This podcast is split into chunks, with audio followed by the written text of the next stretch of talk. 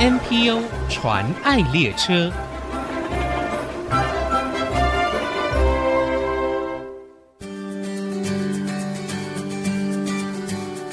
听众朋友，大家好，我是王淑荣，欢迎收听 NPO 传爱列车。民国九十年，当时教育部长曾志朗先生在各级学校大力推动生命教育，并且宣布那一年为生命教育年。经过二十一年，国内许多中小学因为和推广生命教育的社福组织单位合作，开设生命教育课程，得到许多老师跟家长的肯定，更看到孩子生命的改变。今天我们很高兴邀请到财团法人南方文教基金会的石菲比执行长，跟我们分享基金会在国内推广生命教育课程的宝贵经验。我们先欢迎菲比执行长，执行长您好。你好，谢谢淑荣的介绍，听众朋友们大家好。执行长，我在贵会的网站上哦，看到基金会其实成立到现在已经有三十一年了哦。对，嗯，年龄不小了。是刚开始投入的是文化教育的推广工作，但是现在主要是在推动生命教育课程。那是不是可以跟我们介绍一下南方成立的缘起，还有你们教育上的使命？嗯，好的。其实我们初期呢，就如淑荣所说的，我们是推广传统艺术为主，例如歌仔戏、国阿姨。但是到了民国八十七年，当时校园内的暴力事件，还有青少年的自我伤害或者是自杀的情形很频繁的发生，这也迫使教育当局就开始正视生命教育是一个很迫切的需要。嗯，那民国九十年的曾志朗先生更宣布该年为生命教育年。所以，其实当年南方基金会的主事者也看见了，在一切社会问题的背后，若是我们去追根究底，往往会发现背后都是源自于成长过程中缺乏对生命价值有深刻而主观的认识。嗯，所以南方是从民国九十一年就开始积极的培训志工，投入中小学校园生命教育的工作。嗯，特别是从民国九十六年到现在的这十五年间。我们的服务是从来没有间断过的，是只是为了盼望可以帮助更多的孩子，从儿童、从青少年的时期就能够开始思考、体会生命的意义与价值。的确哦，我记得曾志朗先生也曾经说，生命教育真的是非常重要的教育基础哦。对，那一个人要怎么样认识自己、别人，还有整个大自然环境哦，在认识之后呢，建立一个正确的生命价值观，嗯、可以让社会变迁、价值观崩落的时候，对生命教育课程就成为他们生命最大的一个帮助。嗯，真的是长久的注意。嗯、是基金会的名称很特别，是说 南方，所以你们服务的区域是不是也在国内的南部地区？那可以跟我们介绍一下服务的范围，嗯、还有你们服务的项目。好的，其实我们的 slogan 是在南方浇灌生命，然后用生命传递爱。所以这个南方的确也有一个寓意，就是我们是位位置是在高雄嘛，所以就是我们台湾这个宝岛的南方。是，对，所以也还挺好记的。包括屏东吗？对，南台湾。其实有许多年，我们主要服务的区域是在高雄与屏东，但是最近三年，我们慢慢拓展到台南，甚至在今年四月份，我们举办志工培训。当时我们还派员前往马公地区，与高雄就是线上。连线进行培训的课程是，而且除此之外呢，我们也曾接受各级学校或机构的邀请，有前往过鹿港、花莲等地区进行生命教育讲座。哇，所以全台各地都有你们的足迹哦，可以说是呃 范围逐渐扩大中。是，那你们这一次接受我们的访问，你可以想一想，来前进我们桃竹苗。至少我们已经在空中先前进桃竹苗了。是，那可不可以跟我们谈一下哦？从最早的文化艺术一直到现在哦，这十多年，其实你们主要是在推广生命教育。嗯、甚至还有亲职教育，对，那是不是也可以跟我们来聊一聊呢？嗯，好，我们的服务项目哦，就是。啊、呃，我们是以生命教育与亲子教育的深耕者为期许，嗯，所以我们的两大主轴就是刚才提到的生命教育、亲子教育，还有另外的三项主要的服务，则是校园生命教育的延伸。嗯，以下我就一一的稍微介绍给听众朋友们。好，第一项服务是校园生命教育课程，长达十五年来呢，我们都是在国中小校园里面耕耘。无偿的提供生命教育课程给所有有意愿申请的班级哦，是，嗯，而且我们是借由丰富有趣的课程去引导孩子们认识自己，然后盼望他们可以对生命更有感觉，而且要及早的开始探索生命的意义。所以你们会提供一系列的生命教育课程的教材，是不是？对，不只是教材，应该说我们的志工老师就是前往，对，前往班级中来进行这样的课程，是，然后一个学期就会有完整的十堂课。那接下来呢？第二项服务就是生命教育志工培训，这个很重要，因为为着我们能够持续服务校园，而且要维持优良的教学品质，我们每年都会固定举办二到四场是经过教育局核准的志工基础及特殊教育训练。嗯嗯，这是要培育储备志工，为着尽可能可以应付这个很庞大的班级需要。嗯，那另外一面，这个课程其实也是帮助我们现役的志工。精进技能，然后充饱电力，这样才能够继续坚守岗位。是，真的很重要。嗯、他们是等于在第一线服务，用生命的接触孩子，对，用生命的榜样来带领孩子进入这个课程。是是，真的是用爱与榜样 在陪伴。哦、对，嗯，那其实除了校园内的课程，最近的五年开始呢，我们也是年年都规划优质的暑期生命探索营队，嗯，这其实是延伸我们与生命教育班级孩子们接触陪伴的机会。是，然后我们也盼望说，在这样团体而且多元的活动中，融合着生命教育的元素，然后来帮助这些孩子探索自我，发掘自己的潜能，而且在这当中建立自信。对，嗯，我们每年的主题都不同哦。哇，从植物、昆虫到宇宙行星，还有甚至是到吃的食物科学，嗯嗯，还有对于财务管理的健康观念等等。哇，真的 都非常有趣，真的很吸引小朋友，对不对？对，而且一定有很多收获。对，觉得收获满满。嗯，那今年我们的主题是 EQ 小达人。哇，太好了，讲情绪管理。对，情绪管理跟沟通，我们是分为国小低年级跟中高年级两个梯次，那举办的时间刚好就是在这集节目播出的前后那两个周六哦，是在七月暑假，对，在七月暑假。嗯、而这次的营队内容，其实在这个预备过程，连我们自己设计者还有参与的志工老师们，我们真的都觉得太实用、太实际了，真的，因为。包含学习怎么面对情绪课题，然后如何去辨识、表达、调整、疏解我们自己的情绪，嗯，然后进一步的还要练习怎么样是适时适当的去表达，对，还有用同理跟包容的沟通态度与技巧去与人互动。是，其实这样的课程都需要。对对，我正在想，这样的课程不只是小朋友哎，我觉得是我们一生都要学习的。对，没错。嗯，那另外我有看到你们有一个叫做南方小树的培育专案，这个是什么呢？这个项目呢，其实是我们很重要的一个里程碑，就是南方小树培育专案。嗯、它其实也是一校园生命教育的一个延伸关怀方案。因为我们常年这十五年都是在校园里面，那导师们其实会跟我们建立相互信任的关系，然后他们对基金会的核心价值也都很认同，所以越来越多的老师就主动询问我们的志工老师说。呃，基金会这边有没有更多的资源可以帮助班上特别有需要的家庭？哦，是，嗯，所以我们的团队跟主事者，就我们经过审慎的考量后，就规划了这个专案。然后我们是从一百零八学年下学期开始实行，主要的内容就是提供经济弱势或者是家庭遭逢巨变的小四到国三生助学金。嗯、哦，嗯，是，对。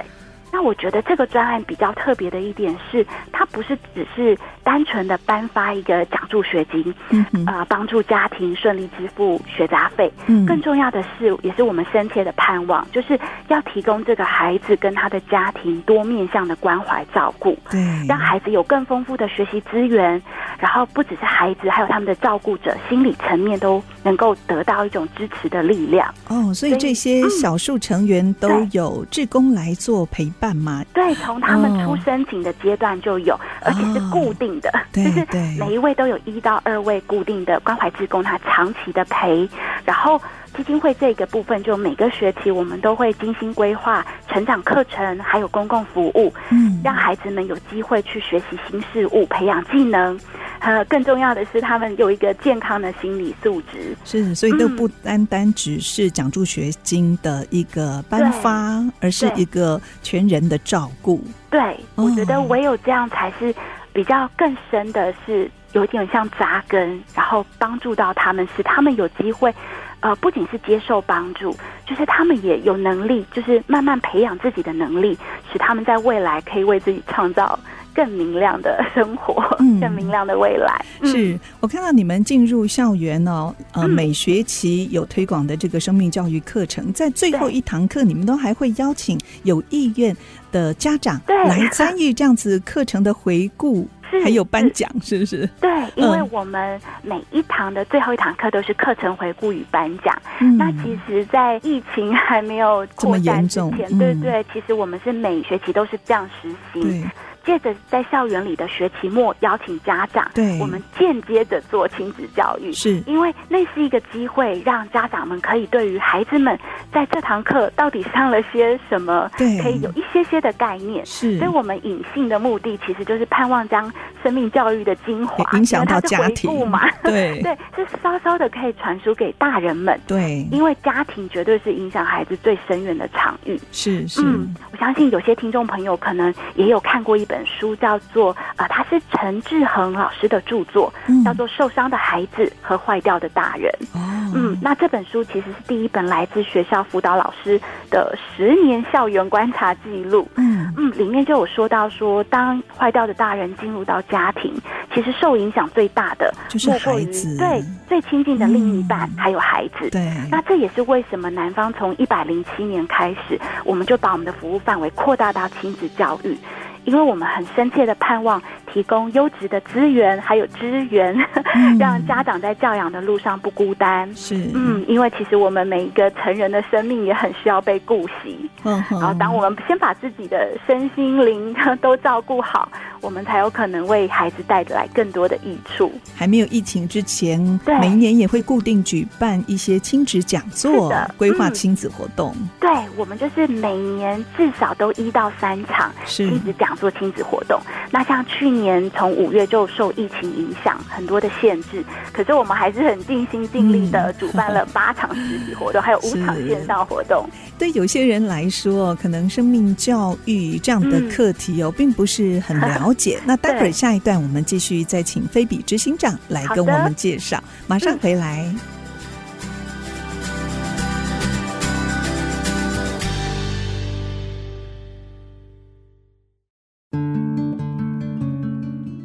您再回到 NPO 传爱列车，我是王淑荣。今天我们介绍的 NPO 组织是已经成立三十一年的财团法人南方文教基金会，他们多年来致力推广生命教育。并且在校园、社区开设生命教育和志工培训的课程。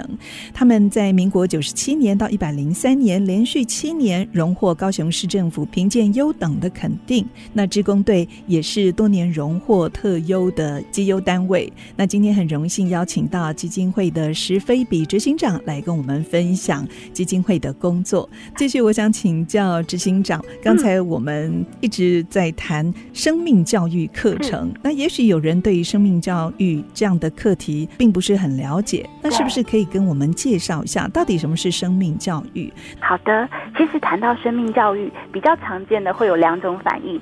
第一种就是会想到比较严肃深奥些的生死学或人生哲学等等，嗯，但这只是生命教育广大范畴中的其中一个面向。是，另外一种常见的反应是会直接将它跟自杀防治画上画上等号。对，但是其实生命教育所包含的真的比这个深远太多了。是，所以我们真的希望让更多的大人能够了解说，生命教育一方面它一点都不抽象，它是很真实的贴近我们的生活。更是我们每个人的需要，是。因为其实，在我们人生中所经历的，所有的历程跟必修的课题，全部都包含在生命教育的范畴里面。嗯、那生命教育包含哪几个面向呢？对，举例来说，从认识自己的特点，嗯、肯定自己存在的价值，还有就是不自我设限，是但是也能够学习接纳自己所不能改变的，哦、就是比较人与己的这个面向，认识自我。对，那到了扩展到人与他人，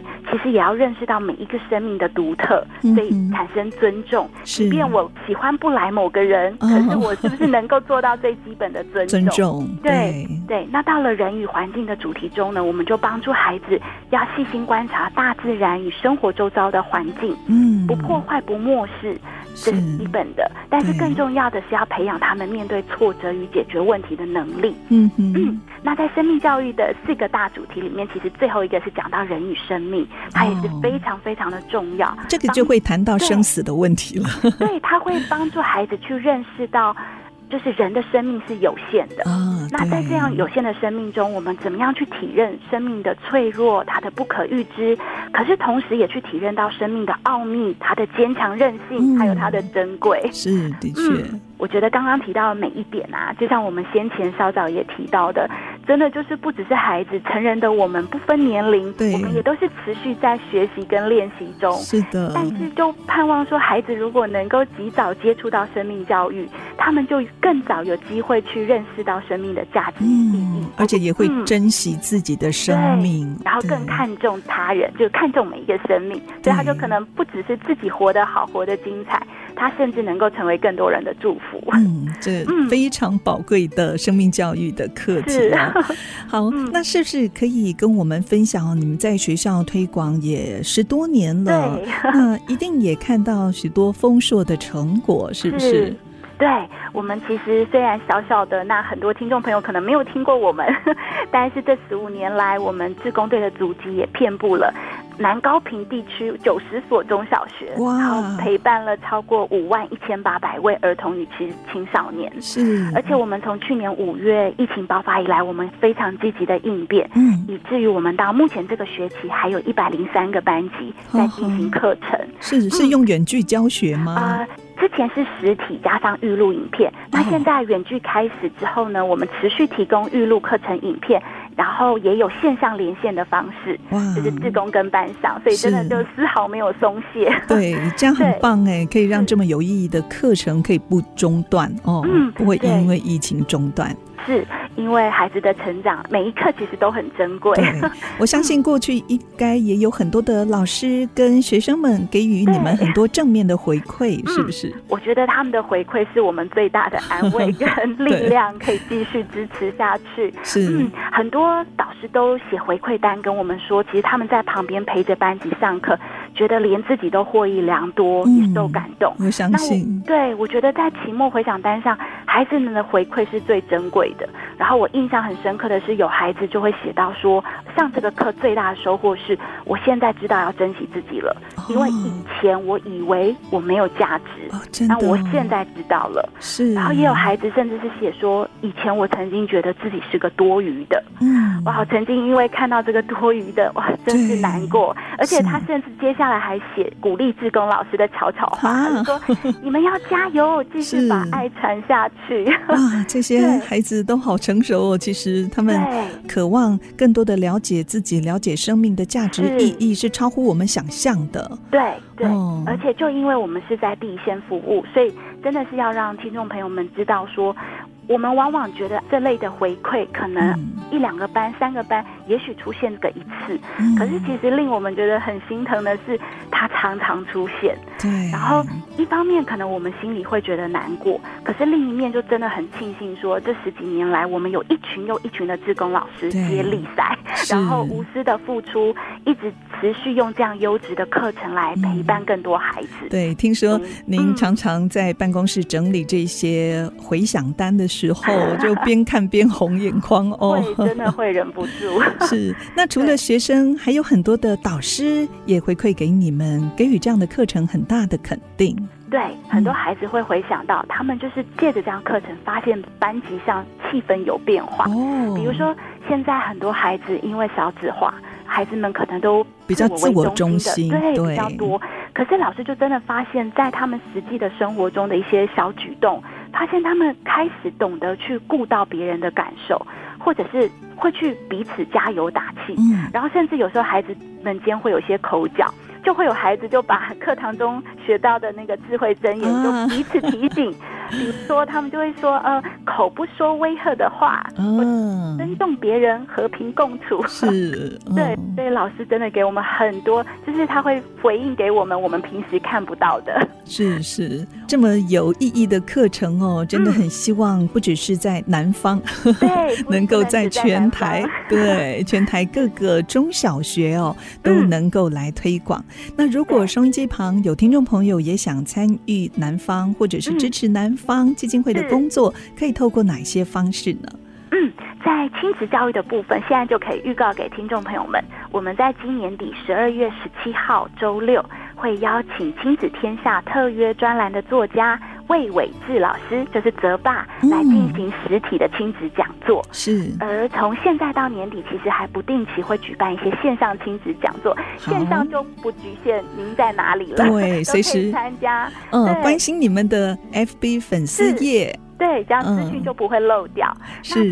生命教育的部分就分两个部分，想邀请大家。第一个就是，如果您本身是教职人员，或者是有亲朋好友是教职人员，非常欢迎跟我们联系，然后更多了解我们的课程内容，也可以提出申请。嗯、我们一定是会尽全力安排志工人力。是。那另一面呢，就是非常欢迎，如果您本身就很乐于服务，然后对生命也充满珍赏，嗯、或是您本身是家长，然后很希望用好的教案进到自己孩子的班级中去陪伴他们。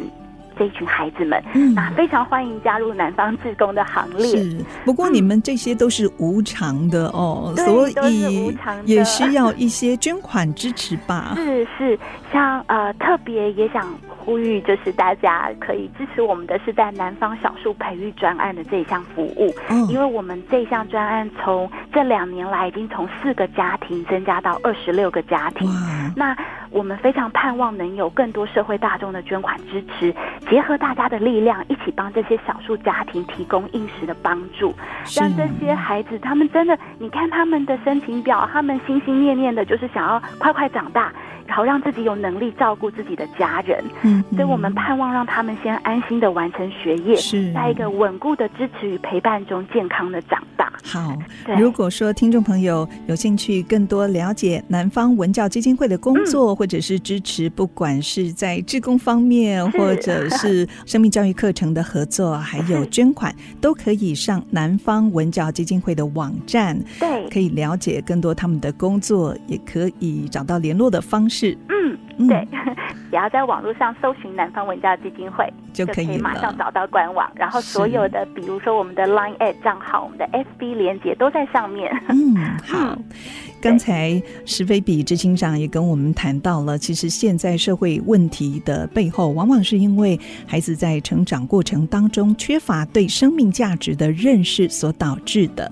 在生命教育还没有正式纳入国中小的课纲之前，真的很需要社会大众跟社福单位一起来支持推广，帮助孩子从小建立正确的生命价值观，让他们在未来有能力面对各样的生命课题。今天非常谢。谢谢南方文教基金会的执行长石飞比执行长来节目当中跟我们分享，谢谢执行长，谢谢苏荣，真情传爱。我是南方文教基金会的执行长石菲比，在这个世界上，没有一个人能单独好好活着，我们每一个人都需要有好的同伴，彼此扶持，彼此帮助。而每一个利益良善的非营利组织也无法单打独斗，我们需要您的支持，不论是人力、财力、社群上的按赞分享，或是背后的祷告，都会为我们加添更多力量，持续推广落实生命教育与亲子教育。盼望终有一天，没有一个孩子或成人会误认为自己没有用，生命没有价值。邀请您与我们携手。为这个社会带进更多身心健康的个人与功能健全的家庭，南方需要你哦！快快关注我们吧。目前国内 NPO 组织已经超过七千个，透过他们所分享的故事，让我们不止发现台湾的新希望，也一同关怀参与，为他们加油打气。我是王淑荣，欢迎您上 ICG 网站听更多 NPO 传爱的故事。